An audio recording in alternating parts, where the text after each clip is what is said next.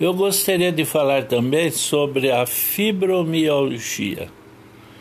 Muitas pessoas sofrem com esse problema, é muito desagradável.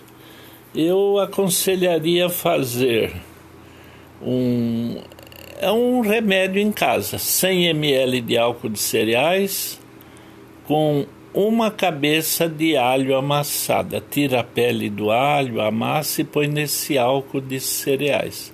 Esse líquido a gente põe meia xícara de água e 30 gotas desse alho com álcool e bebe três vezes ao dia.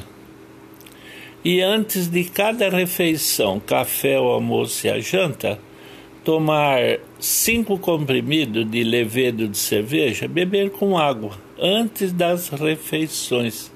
E olha, o resultado é muito bom para você que sofre com essas dores. Faça, a despesa é mínima e o resultado é excelente. Deus abençoe vocês.